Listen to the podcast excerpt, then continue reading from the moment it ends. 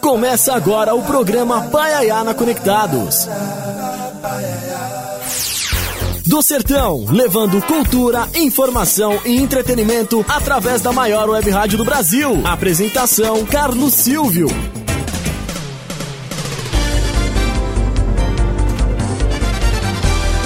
Olá, ouvintes conectados! Muito obrigado a você que nos acompanha através do site www.radioconectados.com.br. A você que nos acompanha através do nosso Facebook, aqui no nosso YouTube, se inscreva, compartilhe essa live e deixe suas mensagens. Obrigado a vocês que nos ouvem através da rádio Mega FM em Brasília, 87.5. Obrigado a todos vocês que nos escutam através da Mega FM aí no Distrito Federal. Participe com a gente, mande suas mensagens aqui no WhatsApp da Rádio Conectados, que é o 2061 6257. O Instagram da Rádio Conectados é Rádio Web Conectados. O meu Instagram é arroba Hoje, programa Paiana Conectados vai bater um papo aqui com o jornalista. É, ele tá a caminho aqui, vamos ver se a gente consegue adicionar aqui. Jaime, me ouve aí, Jaime?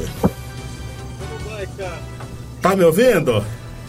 Eu tô ouvindo perfeitamente, você mudou? Muito bom. Pois é, pessoal, ó.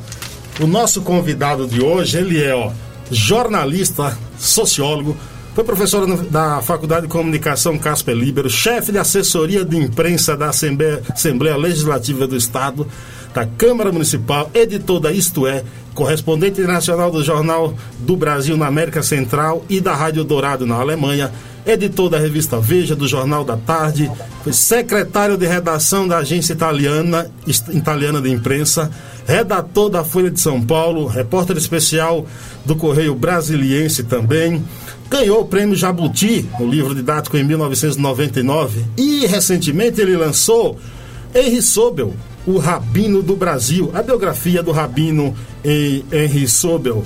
Que honra, viu, tê-lo por aqui. A distância um pouquinho ainda, né, Jaime? Chegando, tô chegando, mas mais cinco minutos tô aí. Pois é, pessoal.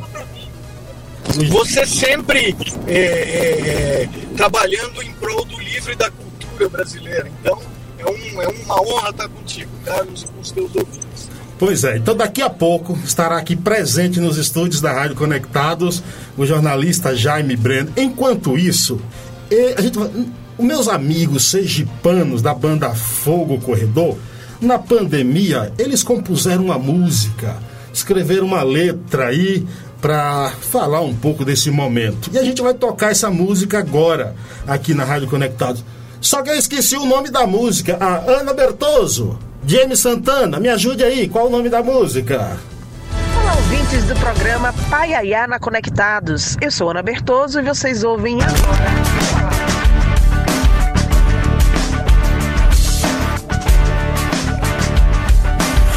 Passo em falso nos conduziu ao colapso da emoção.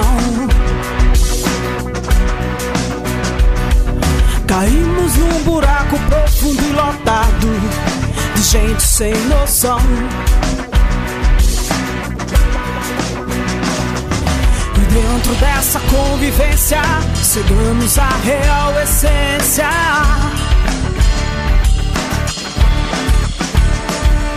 Robotizados nesse mundo tão cruel de alienação.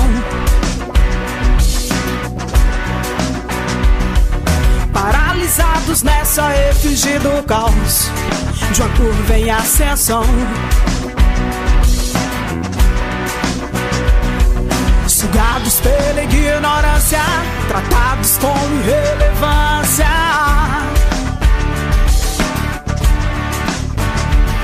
Pare tudo te refletir. No andar de baixo, o impacto do descaso tende a se expandir. Pare tudo refletir. Substrato da liga ao revés nos fatos, melhor não se iludir.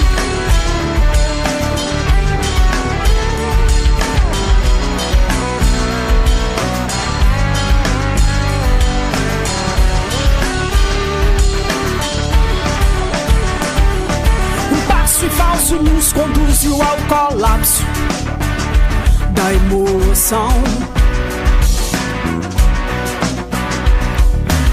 Caímos num buraco profundo e lotado de gente sem noção.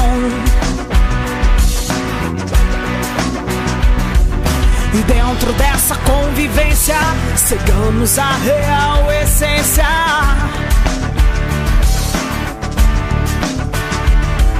robotizados nesse mundo tão cruel de alienação.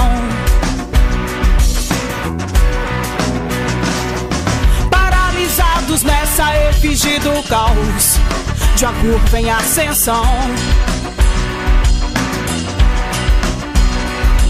Sugados pela ignorância, tratados com irrelevância.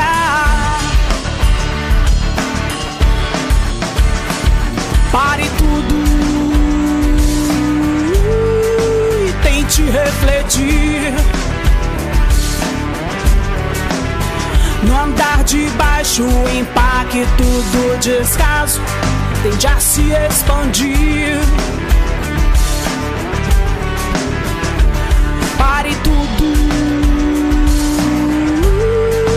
tente refletir. O substrato da liga ao revés nos fatos. Melhor não se iludir.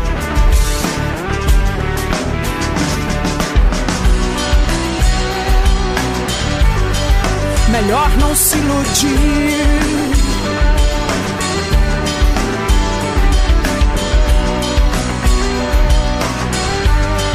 Melhor não se iludir.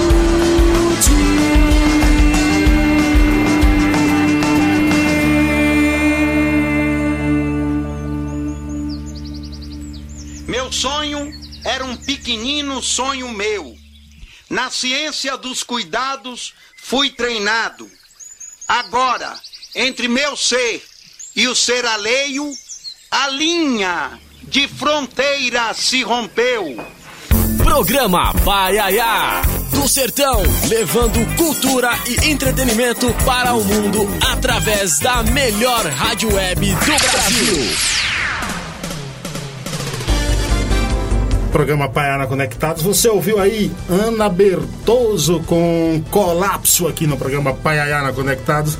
Lembrando que daqui a pouco estará presente aqui nos estúdios o jornalista e sociólogo Jaime Brand. Tá a caminho, tá a caminho da Rádio Conectados. Daqui a pouco ele chega por aqui e a gente vai bater um papo com ele sobre muita coisa, sobre coisa boa, sobre a biografia, que é esse livro aqui, ó, que ele escreveu, ó, a biografia do Rabino Henry Sobel, pela editora, cadê o nome da editora? Ex Libris, que é do próprio. É, que é do próprio Jaime, viu? Daqui a pouco ele tá por aqui, ele tá no trânsito, chegando aqui, ele entra aqui e a gente vai começar a bater um papo com ele. Obrigado a, vocês que já estão aqui conectados com a gente. Mirete Souza, muito obrigado pela participação aqui. Mandem também suas perguntas, mandem suas mensagens e daqui a pouco ele estará por aqui. Enquanto isso, a gente vai adiantando as coisas aqui para facilitar na hora que o Jaime chegar aqui, viu? Ontem foi o dia de Portugal. Você sabia disso? Foi o dia de Portugal ontem? Pois é, rapaz, a língua portuguesa.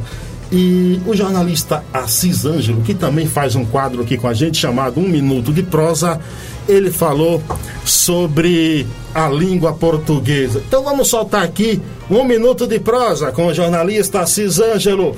Fala, Assis! Agora na Rádio Conectados, um minuto de prosa com o jornalista Assis Ângelo. O mar inventou o Brasil e os portugueses o mar. Tal façanha só foi feita para que se pudesse contar que o poeta Rediniz chegou longe sem nadar. Nada mesmo, não sabia, mas sabia inventar Foi ele quem inventou de pôr seu povo no mar, balançando sobre as ondas, foi o mundo conquistar. Tinha já uns 30 anos, era bom e coisa e tal. Não gostava do latim, tão falado em Portugal. Depressa ele pensou numa língua mais legal. Essa língua mais legal era a língua portuguesa, cultivada com esmero como flor da realeza. Portugal lhe deu a forma, o tom, graça e beleza. No mundo há muita gente falando em japonês, falando grego e russo, alemão, turco chinês. Mas na vida a coisa boa é falar em português. Programa Paiaiana Conectados. Programa Paiana Conectados, esse foi o jornalista e pesquisador de cultura Assis Ângelo. Claro que você pode acompanhar o Assis também e ler tudo que ele escreve é, no blog, blog do Assis Ângelo. Já se faz presente aqui nos estúdios da Rádio Conectado o autor dessa obra aqui, ó. E eu vou sortear livro aqui, viu? Ó, melhor mensagem aqui vai concorrer a um livro, eu anuncio depois nas redes sociais.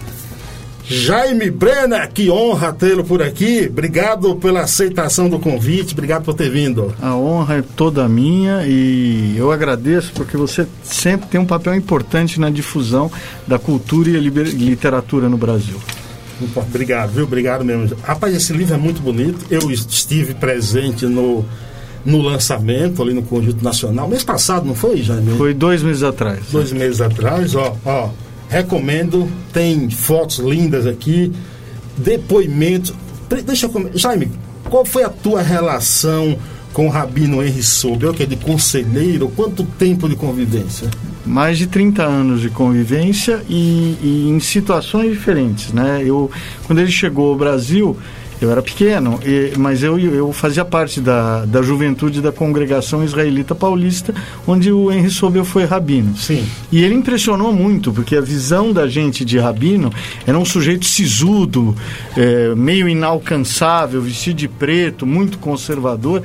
Ele usava cabelo comprido, vinha de bermuda nas reuniões com, com os jovens e tal. Então, esse foi o primeiro contato. Depois, quando, quando houve o episódio que os mais eh, que nós precisamos contar para os mais novos, porque os mais velhos lembram, uhum. quando o jornalista Vladimir Herzog foi assassinado, o Rabino Henri Sobel teve com o cardeal arcebispo Dom Paulo Evaristo Arnes e o reverendo Jaime Wright tiveram um papel muito importante na mobilização que levou ao ato ecumênico na, na Praça da Sé em protesto Sim contra o assassinato, que a ditadura militar, essa que hoje dizem que não houve, sabe? Sim. Mas que houve sim, senhor. A ditadura militar classificou como um, um, um suicídio. É, é, foi feita uma manifestação na Praça da Sé. Eu tinha 14 anos. Foi a segunda, a primeira manifestação da minha vida. É, e, e, foi muito importante. E mais pela, marcante. Mais marcante. Primeiro, na relação com o Sobel, sem dúvida, é, cresceu muito o respeito. E segundo, porque essa manifestação foi a primeira de uma série que levaria a, o regime militar a ficar nas cordas e ceder, a, a ter que ceder a abertura e ao fim do regime dez anos depois. Depois eu fui amigo dele, como, como eu fui para a mídia, eu era jornalista, é, a gente, eu fiz muita matéria com ele e tal, ele foi minha fonte. Uhum. E eu servia como uma espécie de, de conselheiro que ele tinha muitos, né? Pessoas que abasteciam ele com informação e ajudavam ele na mídia, que era o terreno uh, perfeito para ele, onde ele gostava de, de navegar. E finalmente, quando houve o caso em que ele foi preso depois de roubar um, as gravatas, foi um furto de gravatas, ele estava numa grave crise, era um problema médico, não era um problema moral. É, ele me chamou para escrever a biografia dele, a autobiografia Sim. dele. E eu escrevi. E nunca perdemos contato, ele faleceu em 2019. É, em 2019, a família dele, é, a filha dele me chamou e nós eh, lançamos o projeto Henri Sobel, do qual esse livro, eh, Henri Sobel, o Rabino do Brasil, é uma, é um, é uma parte, né? é uma biografia, não é uma autobiografia, então ela é menos chapa branca, sem dúvida. Isso que eu ia te perguntar, Exatamente. não é uma biografia chapa branca. Zero, ela, tentou, ela tenta dar a dimensão humana dele. E o humano é falível, né? Ele fez muitos erros, mas ele foi, eh, com erros ou sem erros, ele foi um personagem de proa da história contemporânea do Brasil e da comunidade judaica do Brasil. Ele simplesmente foi o judeu mais importante do Brasil na, eh, em 500 anos de nossa presença eh, no país. E por outro lado, ele é um cara que eh, aproximou a comunidade judaica do Brasil e, o, e, e- e aproximou ah, ah, o Brasil da comunidade judaica. O papel Sim. dele é inestimável. Uma pergunta que eu acho que ninguém nunca fez. Se alguém já te. Se você já tiver ouvido essa pergunta, você retira, não precisa nem responder. Sim, senhor. Mas eu vou fazer uma pergunta que ninguém nunca fez. Eu é, vamos lá. Eu sei que ele era fã dos Beatles. Sim. Aquele óculos dele era por causa dos óculos de John Lennon? Não. Já te perguntaram isso? Nunca perguntaram, mas a, a- a pergunta é muito proposi é, tem muito propósito. Acho uma ótima pergunta. Ele, na verdade, Carlos, ele construiu um personagem. É. Era um personagem que usava cabelo comprido, muito desalinhado, eh, que usava gola alta, eh, que usava nó da gravata grande demais, a kippah, que é o solidel, né? Sempre cor de vinho e um oclão, né? Eh, grande, meio quadrado e tal. Ele era um homem muito grande, né? Sim. Então, nele não ficava tão grande assim, mas era muito grande. Então, o que que acontece? É, era parte do personagem dele. E, e uma coisa que para mim é muito marcante, Carlos, é o seguinte. É, quando você fala... é, o Brasil é um, é um país que... é, você vê que ele, ele abraça as pessoas Sim. quando ele começa a brincar com as pessoas, né? E, e assim, eh, eh, até o Rabino Sobel, a figura do judeu era uma figura retratada em programas humorísticos ou, ou programas de auditório, um sujeito de preto, com sotaque, eh, muito pão duro e que aparentemente fazia no- eh, eh, negócios escusos, né? Não é uma figura cômoda para nós, mas essa era a figura que, que se tinha do judeu. Com o Sobel, o judeu oficial passou a ser ele, com aquele sotaque. Ele, se é tornou, ele se tornou uma figura pop. Total, total. Ele, ele se tornou um desses interlocutores que a sociedade civil adota, como era o Betinho, como era Dom Paulo Evaristo, eh, tantos outros que a sociedade ci- civil adotou como seus, seus interlocutores. Né? Isso é inestimável. Você diria que na cabeça dele a única coisa que parava quieta era o kippah? Sem dúvida, e não, é, e não era, ele não parava quieto. Também não. Visível, de vez em quando caía, ele tinha os cabelos. é, uma, uma vez saiu uma matéria sobre ele numa revista israelense que dizia que ele devia instalar persianas para tirar a- o cabelo da frente. Assim. Nem, nem a kippah parava quieta na cabeça dele. A aproximação dele com o poder se dá ainda nos Estados Unidos, né? Quando ele se aproxima de Johnson, essa- esse pessoal aí. Começa a pular. A, a picada do poder é lá. Exatamente, é uma, é uma espécie de, de degustação do poder, porque ele é recebido com, mas é recebido numa comitiva de um monte de representantes universitários, ele devia ter, sei lá, 20 anos, 21, pelo então presidente dos Estados Unidos, Lyndon Johnson. E ele fica fascinado pelo poder. Fascinado, e deixa isso muito claro. Ah, foi a primeira picada. Também temperada pelo movimento dos direitos civis. Ele participou o movimento pelos direitos dos negros, que teve adesão grande dos judeus americanos nessa época. Eh, E aqui no Brasil, ele está próximo do poder em todos os momentos, inclusive contra, às vezes, as orientações e as vontades das lideranças, digamos, legítimas da comunidade judaica. Sob eu não pedia licença para nada, Carlos. Ele era um trator, ele fazia as coisas da cabeça dele. Ele cavou o espaço com as unhas dele. Essa aproximação dele com o poder, com, por exemplo, ele tinha uma proximidade Fernando Henrique, com os presidentes, o Lula viajou no mesmo avião, pro, inclusive é uma foto até que tem no livro, né? Que ele, ele viajando lá pro, pro- pro- no, no avião, acho que o encontro com o Papa, se não. É no funeral do Papa. No funeral João do Papa, Paulo. isso, é, perdão. É, essa aproximação dele com o poder, com os poderosos políticos, o tornou também um personagem um tanto quanto contraditório ou não? Muito contraditório. É, é parte do caráter dele. Ele achava que ele tinha que estar próximo do poder, fosse qual fosse o poder. Isso levava a alguns deslizes. É evidente, eu te dou, eu conto vários deslizes, né? É, um deles é, é, é, é, a relação com o Bolsonaro. O presidente Bolsonaro. Você tem... tocando no. Ele, ele, ele é, apoiou. Ele quis apoiar. Ou ele quis apoiar. Ele já estava muito doente, ele me procurou, é, me pediu para prepará-lo para o encontro com o, o, então candidato Bolsonaro. Eu tenho impressão, não lembro bem também, mas eu acho que foi entre o primeiro e o segundo turno. Bolsonaro já era franco favorito. E eu virei para ele e falei: Rabino, o senhor é um campeão da defesa dos direitos humanos. Tem nada mais contraditório com isso que o candidato Bolsonaro. E ele falou: não, eu quero, e ele tinha uma vontade absolutamente férrea, não houve jeito senão eu prepará-lo. Por que isso? Porque era, já era um momento, Carlos, foi, isso foi pouco antes da morte dele.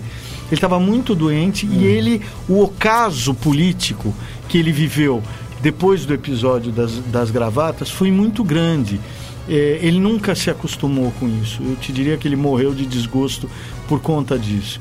Então ele achou que essa era uma forma de se aproximar do presidente Bolsonaro. Naquela época também, presidente Bolsonaro fazia mil, mil eh, promessas a Israel e aos judeus e tal, seduziu muita gente. Mas eu, ele sim quis apoiar. Ele não conseguiu se encontrar com Bolsonaro, então o apoio ficou perdido. Eu relato isso no livro. Né? E, e, por outro lado, ele era muito próximo do Fernando Henrique e do, do ex-prefeito ex-governador Mário Covas. Eram os dois, e do José Serra, os três que ele, eram, ele era mais próximo. Teve boas relações com o Lula também, não eram as mesmas. Ele se declarava um, so, um tucano com sotaque yankee. Fernando Henrique foi o presidente que ele mais Certamente. teve aproximação. Não, Fernando assim. Henrique ele ia para Brasília, entrava no, no, chegava no gabinete, não fazia ficha, não fazia, não passava pela portaria. Esse tipo de acesso causava algum constrangimento dentro da sinagoga, assim, e algum e de certa forma também inveja de alguns. Causava constrangimento, sim, mas principalmente uma imensa dor de cotovelo de alguns presidentes de, de, de sociedades de, da Confederação Israelita e tal. Os mais inteligentes usavam isso para transformar o rabino em vetor dos interesses da comunidade. Os menos inteligentes é, é, eram, é, ficavam com dor de cotovelo, tentaram expulsar ele, enfim. Mas ele tirava de ele dava, Carlos, nó em pingo d'água com luva de boxe. Eu vi aqui que muitos depoimentos de jornalistas, como Juca Kfouri aqui, o Hélio Gondestai, que vai estar aqui em breve nesse programa, batendo um papo com a gente. Como é que foi feita a, entre aspas, seleção de pessoas para depoimentos para o livro? Na verdade, eh, nós fizemos várias dezenas de entrevistas de, com pessoas que a gente achava, quer dizer, a partir da convivência que eu tive com ele, por 30 anos, eu achava que tinham a ver com o, tinham a ver com o livro, né? Muitas dessas pessoas não quiseram falar. Uh, a gente tentou fazer pelo menos umas 200 entrevistas. É, eu acho que a gente conseguiu fazer umas 60, 70. Dessas, umas, não, mais, umas 90. Dessas, umas 70 produziram textos. Desses, os textos a gente incluiu, sei lá, 40, 50 textos no, no, no, no livro. Agora, esses jornalistas, por exemplo, citou Elinho Goldstein e citou Ju. o Juca Kfouri. Os dois tiveram uma relação próxima. O, é, o Juca, porque é, era muito próximo e participou do, do foi, era diretor do sindicato quando houve a mobilização contra a morte, de protesto contra a morte do Herzog, e o Elinho porque fez um belíssimo documentário depois do caso das gravatas. E ele conta uma história muito engraçada, que foi a, a convivência dele com o, o Sobel no, depois do, do caso das gravatas para fazer o documentário e conta como é que o Sobel dirigia. O Sobel era, olha, é, existe um, um, um anjo que protege crianças, bêbados e maus motoristas, né? O Sobel era o pior motorista do mundo. Ele entrava na contramão na Avenida, na, na Rua da Consolação. Então ele tinha um jeito muito particular. E o, o, o Hélio narra o desespero da equipe com o Sobel dirigindo, né? É isso. Eu acho que estaria nesse livro aqui, se estivesse vivo, o Aldalho Dantas. Sem dúvida. O, o Aldalho está no livro porque eu entrevistei, o Aldalho era meu amigo, e eu entrevistei o Aldalho. Ah, você já tinha uma entrevista? Já tinha uma entrevista. Algumas entrevistas foram feitas, Carlos, quando eu fiz a autobiografia. Então eu aproveitei, achei Sim. absolutamente justo O, o Audálio era o, quatro, era o quarto mosqueteiro da, do, da, do, episódio da Praça da Sé, do protesto contra a morte do Herzog. Achei absolutamente justo fazer eh, essa referência à memória dele. Qual é a população judaica no Brasil? Ah, é contraditório. É, mas hoje se acredita que não há 100 mil judeus no Brasil. Sim. Há menos de 100 mil judeus. Poucos. Poucos. Nunca foi mais muito grande. Talvez tenha chegado a 140, 150. Você tem o fenômeno dos casamentos mistos, né? Uhum. Que aí as pessoas vão se afastando. Você tem uma migração, principalmente eh, por razões econômicas, eh, nos últimos anos. E é isso programa Paela Conectados, batendo um papo aqui com Jaime Brenner, sociólogo. Eu já falei o currículo dele. Não vou ler o currículo dele todo, porque senão vou passar o programa todo só lendo o currículo do Jaime. É porque eu sou né? velho, né? Quem tem velho, tem, quem é velho tem currículo um grande. Ou tem experiência, ou tem experiência, né, ô Jaime? Obrigado a vocês aí que nos ouvem através da rádio Mega FM em Brasília, retransmitindo o nosso programa 87.5. Chegou a hora aqui do nosso quadro cultural, mais um, vem aí, o jornalista e crítico musical Sérgio Martins. Todas as notas, ele falou hoje Zé Predo. Cadê? Tá errado? Vamos lá.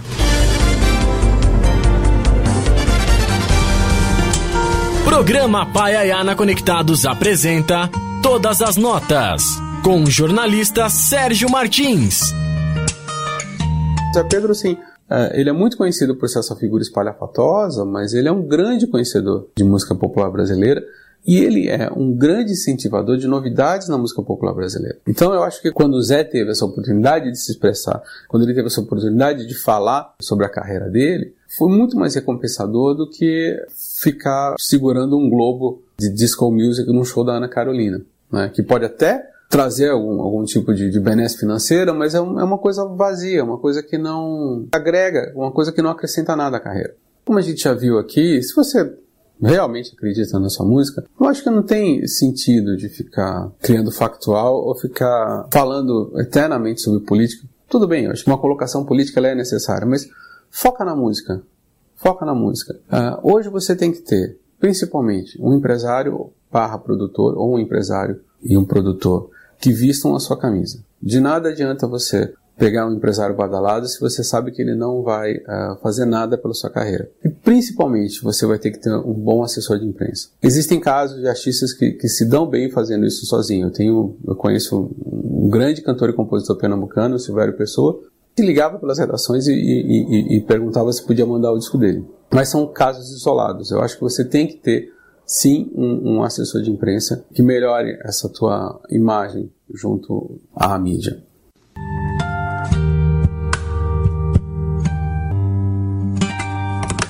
Programa Paiaiana Conectado. Esse foi o jornalista, crítico musical Sérgio Martins. Hoje escreve para a revista Carta Capital. Você acompanha também no Instagram do Sérgio Martins. Obrigado a todos que nos acompanham aqui pela nossa live, pelo nosso Facebook, pelo nosso YouTube. Como disse, obrigado a vocês também da Rádio Mega FM 87.5 em Brasília, acompanhando a nossa programação e que bate um papo hoje com o autor dessa. O livro é lindo, cara. É lindo. E bom, eu recomendo. É... Eu descobri, eu descobri aqui, Jaime, que faltou uma letra no livro tem uma. uma deve uma... ter, deve ter, às vezes passa mesmo. Na palavra fui, faltou o i aqui na, na página. Ó, oh, eu vou mostrar depois. Informação irrelevante. Não é irrelevante nada, é para a grandeza do livro, rapaz. Como é que é? Por exemplo, no livro tem um capítulo dedicado à relação dele com a família, né, Jaime? E tem até uma história bem bacana lá que a filha dele conta que, o, que ele se esquece de, de fechar o, o zip lá da, da botão da calça, ele levanta lá e a calça, cai. cai. Como é que era a relação dele com a família? Olha, o Sobel era um, um one-man show. Ele, a família ficou muito distante dele. Ele era dedicado ao trabalho, à política e à imprensa, as três coisas.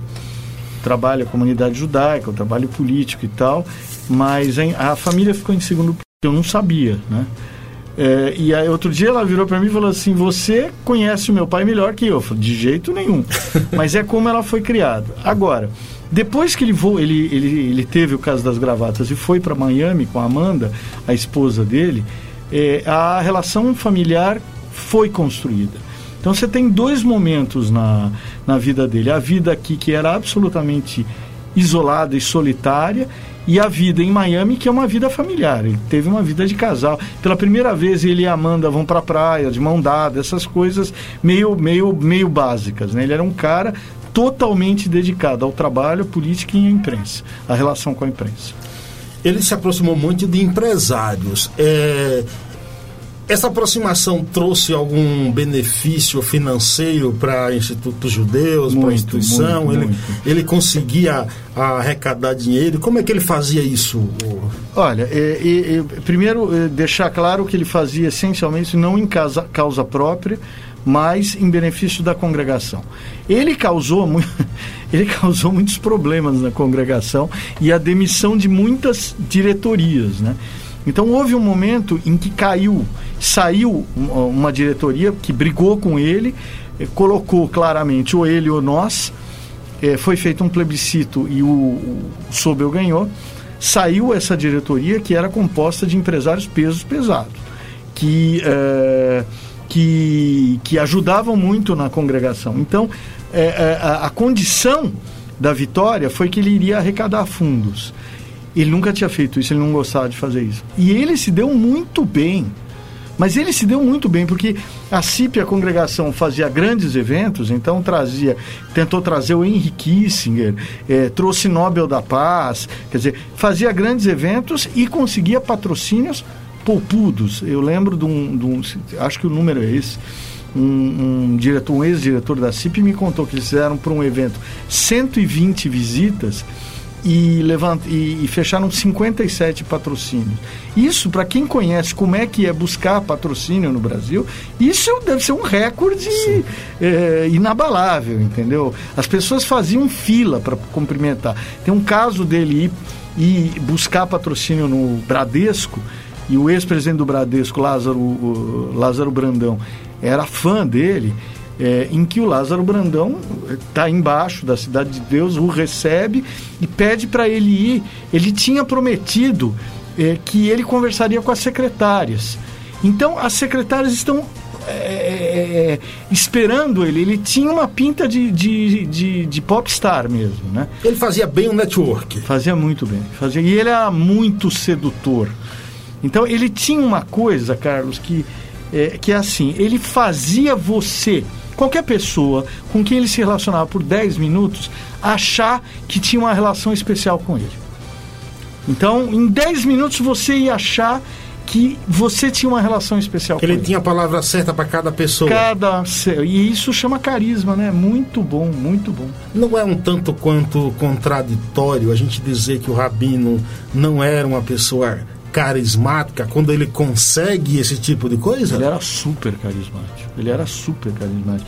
Quem, é, quem, quem assistiu às prédicas dele, as prédicas dele de sexta-feira eram históricas. E eram prédicas que, de abalar muros, né? Porque ele tinha uma dimensão profética da. da é, do papel do rabino. Então ele punha o dedo no nariz das pessoas, punha o dedo no nariz na comunidade, é, acusava quando era o caso, denunciava o próprio, às vezes, governos de Israel por atitudes contra é, os direitos humanos. Ele era muito corajoso. Então ele tinha carisma e quem assistiu essas prédicas não esquece. É, numa entrevista no Roda Viva, um jornalista pergunta para ele sobre o episódio das gravatas. Ele meio que se recusa a responder e depois ele fala muito no perdão. O que é que ele te falava no íntimo assim sobre esse caso? Olha, é, é, é, no fundo eu acho que foi foi um erro ele ir naquele Roda Viva. Ele ainda não estava bem para isso. É, eu lembro disso. É, ele fugiu do assunto, ele se embatucou, Sim. enfim, foi um. Até a própria jornalista ficou meio constrangida, né? Sim. né? Visivelmente ele estava. Não teve a resposta. Não teve a resposta. É, é, é, e ela não queria atacar, ao contrário, né? Mas ela ficou meio constrangida. Eu, eu, o que ele me falava era. Ele estava sob efeito de remédios, ele estava muito nervoso. Era, uma, era um momento de muito, muita tensão. E não foi a primeira vez que ele fez isso. Eu acho que é aquela história, você. O Rabino, isso é minha opinião, né? O Rabino soube, era, um, era uma pessoa que não tinha limites. É, sob tensão, ele buscava é, saber quais eram os limites deles. Então, eu acho que ele roubou gravatas, pegou, não roubou, mas apanhou gravatas, para dizer até onde eu posso ir. E aí ele viu que eh, não é racional, evidentemente, é, e aí isso foi o limite final para ele. Não foi a única vez que ele fez isso, ele fez isso várias vezes, só que dessa vez ele foi apanhado. E daí, é, embora a sociedade brasileira tenha sido muito generosa com ele, mais generosa do que a própria comunidade judaica, uhum. é, ele não conseguiu sair da crise. Ele tentou várias vezes, mas não conseguiu. Você, como um judeu, como um conselheiro do Rabino, como é que você olha para aquela foto dele quando ele é fichado? Mano? Talvez seja a foto mais assim constrangedora dele, assim. É, eu, eu na verdade eu, eu soube muito em cima logo depois que aconteceu, fiquei muito chocado, mas de cara achei ele tá mal. Alguma coisa aconteceu, ele tá mal. Ele tava. Aquela foto mostra um sujeito completamente desnorteado, né, Carlos? E é isso fichado, tocando piano para a polícia, quer dizer, estava totalmente perdido, estava fora do país dele, que era o Brasil, no fundo. É, e, aí dava para ver que ele estava tava mal de saúde. Né? Agora, como ele tinha um espírito indômito, ele chegou e, em vez de se tratar, ele já foi falar com a imprensa, já foi fazer não sei o quê, já foi. E isso piorou muito a situação. Se ele tivesse se retraído e dito, ó, é hora de de dar um tempo e tal, talvez ele tivesse se recuperado. Mas não era, ele era muito ansioso, não era da natureza dele se retrair por nada. Ele te ligava para te pedir conselhos de madrugada, e aí eu te pergunto: se ele estivesse vivo agora, nesse momento do confronto entre Rússia e Ucrânia, que tipo de opinião ele ia te pedir? Ele ligava para mim e para dezenas de outras pessoas para perguntar as coisas menos imagináveis. Então, às vezes ele ligava e dizia assim: o que eu acho sobre o conflito na Bósnia? né? E aí você você desenhava, já, já sabia como ele pensava, você tentava se colocar no papel dele, não o que você acha, Sim. mas o que ele acha, é a pergunta que você está me fazendo. E todo mundo fazia isso. E aí ele tinha, aí ele ia para as câmeras, para os programas e tal, e defendia a posição como ninguém. Né? Em relação, é, eu acho muito perigoso dizer com quem ele estaria. Mas no caso da Ucrânia é imediato. Ele estaria na defesa da Ucrânia e contra a, a, a agressão do Putin, sem a menor dúvida. Você acha que o, o leitor, ao ler essa biografia, ele vai mais ter um relato jornalístico e histórico do que um texto escrito por um conselheiro? Uma boa pergunta. Eu acho que quando eu fui escrever esse livro, eu achei que era muito. seria muito egoísta fazer um relato. Então, é, o que, que a gente fez? A gente trouxe aportes de dezenas de outras pessoas com textos em primeira pessoa. Então, o leitor vai ver que, às vezes, sobre um, um um, é, sobre o mesmo assunto tem duas ou três opiniões diferentes. Gente que pensa diferente. É, e eu acho que o, o, o, livro ficou um pouco cacofônico. E era essa a ideia. Por quê? Porque a vida do, do Sobel foi, foi assim: multicor, cacofônica e contraditória. Esse foi o objetivo uh, do livro, mostrar isso. Né? Se eu conseguir fazer isso, puxa, eu estou muito feliz. Ele disse certa vez abre aspas, a missão dos judeus é tornar o mundo mais humano, fecha aspas. É, ele tornou o mundo e as pessoas próximas dele mais humanos? A frase toda é isso mesmo, é a missão do judeu não é tornar o mundo mais judaico, é tornar o mundo mais humano. Eu acho que isso dá a dimensão, a grandeza dele. Eu não tenho dúvida de que ele fez, teve um papel importante. Eu não sou nem um pouco tiete do Soube, eu sou crítico, você vai ver no livro, mas assim, é, é, eu não tenho dúvida que a história judaica no Brasil se divide entre antes e depois de Henry Sobel. O que faz com que uma figura como ele se torne o judeu mais importante do Brasil?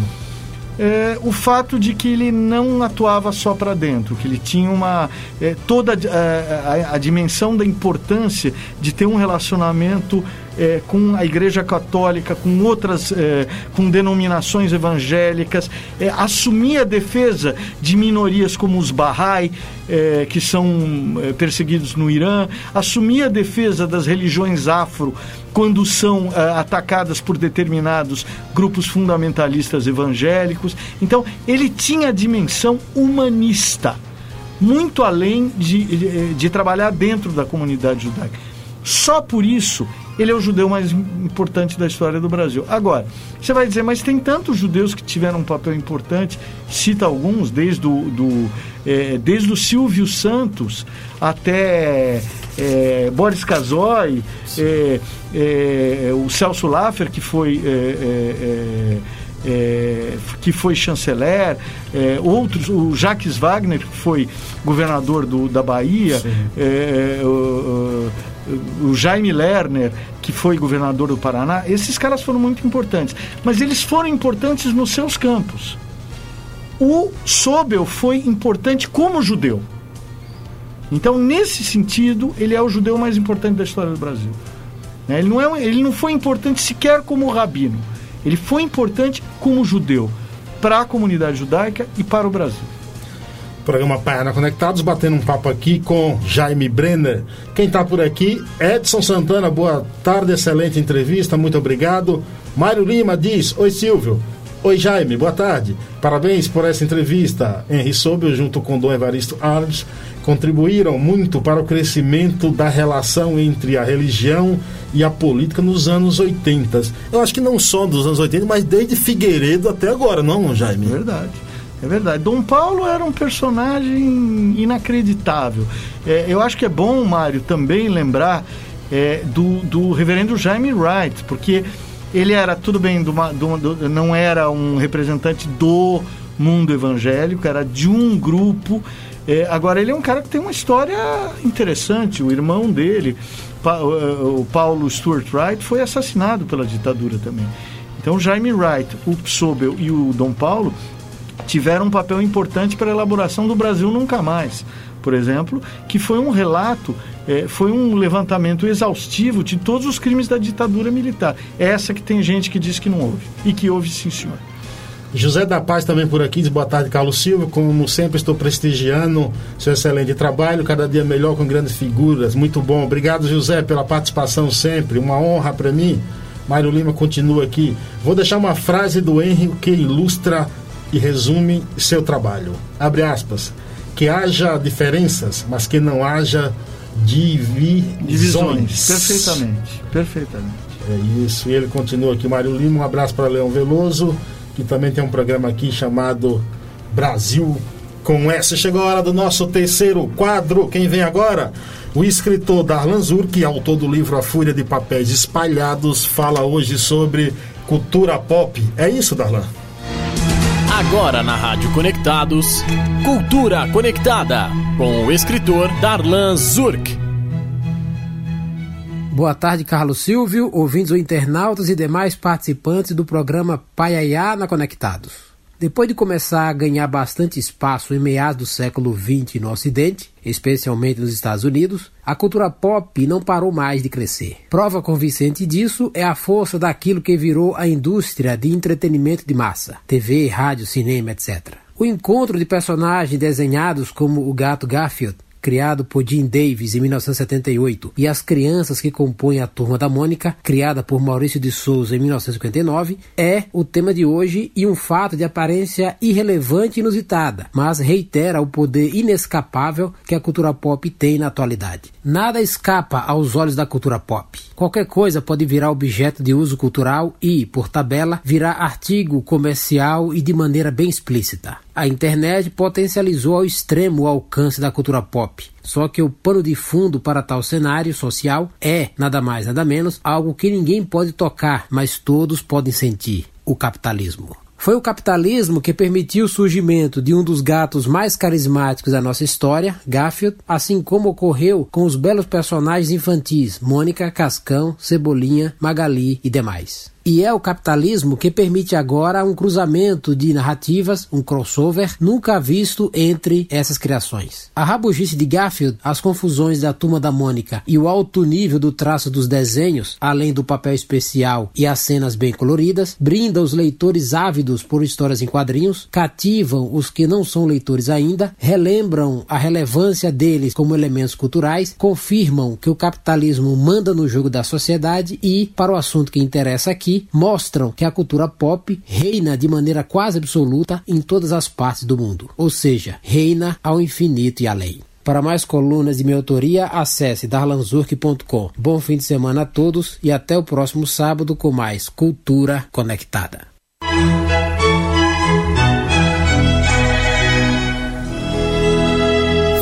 Programa Paiayana Conectados. Esse foi o escritor Darlan Zurk, autor do livro aí A Fúria de Papéis Espalhados. Programa Paiana Conectados, hoje batendo um papo com jornalista, sociólogo, eh, professor, escritor. Quantos livros já, ô Jaime Brenner?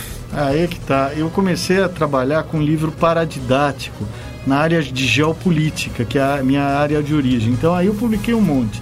No total, mais de 20. É, agora, livros, digamos, é, é, como esse, uma biografia ou um romance, são dois ou três. Dois ou três. Mas tem uma longa, uma longa história.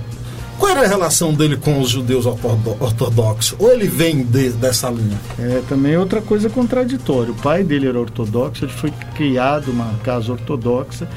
Eu diria que ele nunca rompeu totalmente com a ortodoxia, mas ele brigava com os rabinos como, é, como gato e cachorro, porque ele não admitia algumas atitudes extremistas. Por exemplo, é, quando a comunidade judaica trouxe o ex-cardeal arcebispo de Paris, Jean-Marie Lustiger, que era um menino que nasceu numa, numa família judia, foi adotado por uma cat família católica, porque os pais foram assassinados é, no nazismo.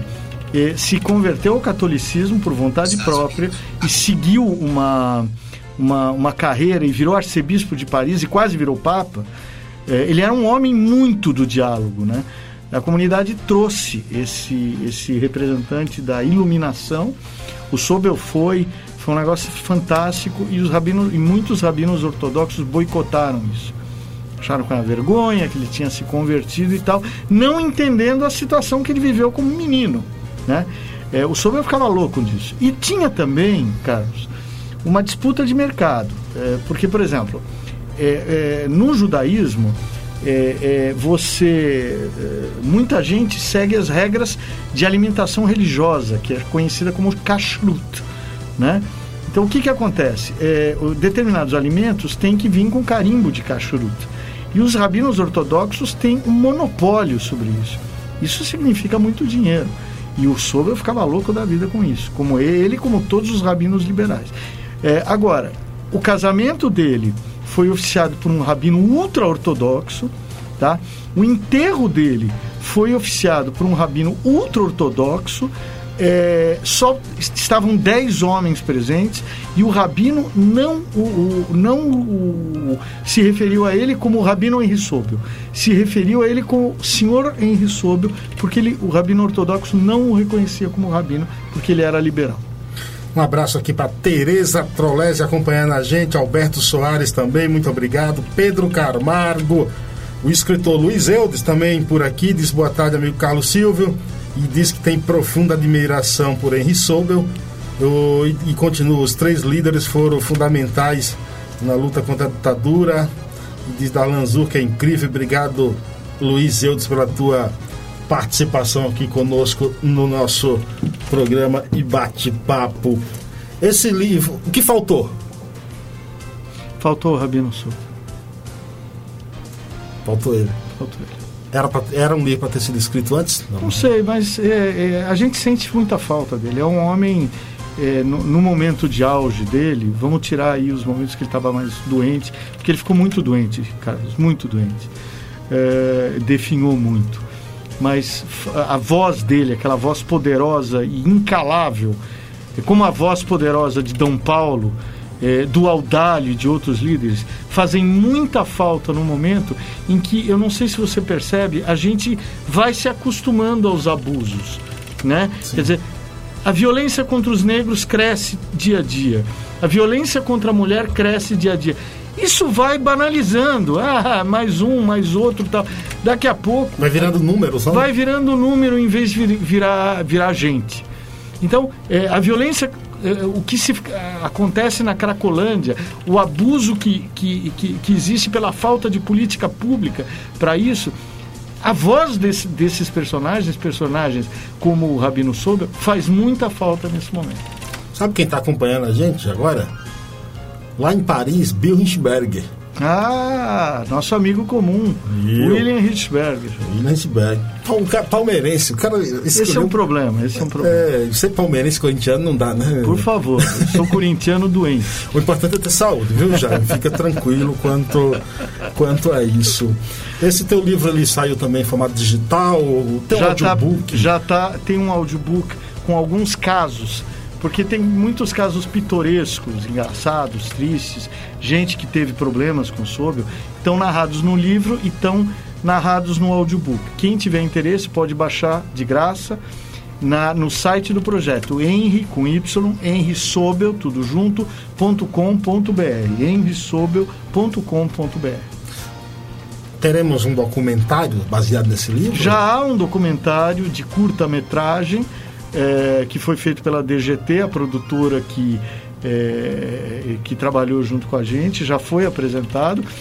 Agora ele vai fazer o circuito dos festivais antes de se tornar mais popularizado. Nós tentamos fazer um longa-metragem, mas o dinheiro não deu. Nesses tempos aí, dinheiro é difícil. Difícil. É, essa proximidade dele com a política, ele nunca pensou em ser candidato? Nunca. Ele gostava mal, imagina. A dimensão dele era profética, era aproximar, se aproximar dos poderosos e criticar os poderosos quando ele achava necessário. Jamais seria nada. Nunca mencionou Ele assim. nunca foi candidato, mesmo às instâncias internas da comunidade judaica. E aí tinha um outro detalhe, como ele tinha eh, uma dimensão, ele tinha, ele achava que o rabino tinha um duplo papel, um papel pastoral eh, de conduzir eh, moralmente a comunidade, um papel eh, eh, profético de denunciar os abusos dos poderosos. Então, em função disso, ele não achava que ele tinha que ser eleito nada. Ele tinha um papel de, de ficar como grilo falante na orelha dos poderosos e da comunidade. E ele exerceu esse papel como ninguém.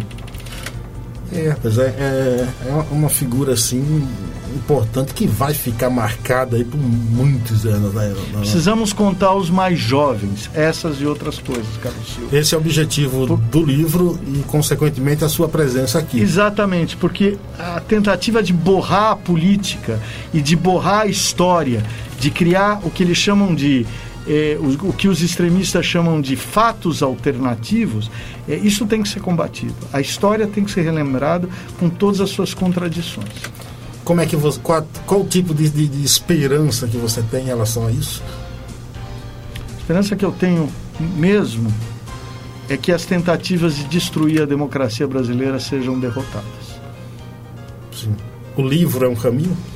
Não, o livro é só um livro. Eu não posso, não é, um, não é uma, uma ferramenta.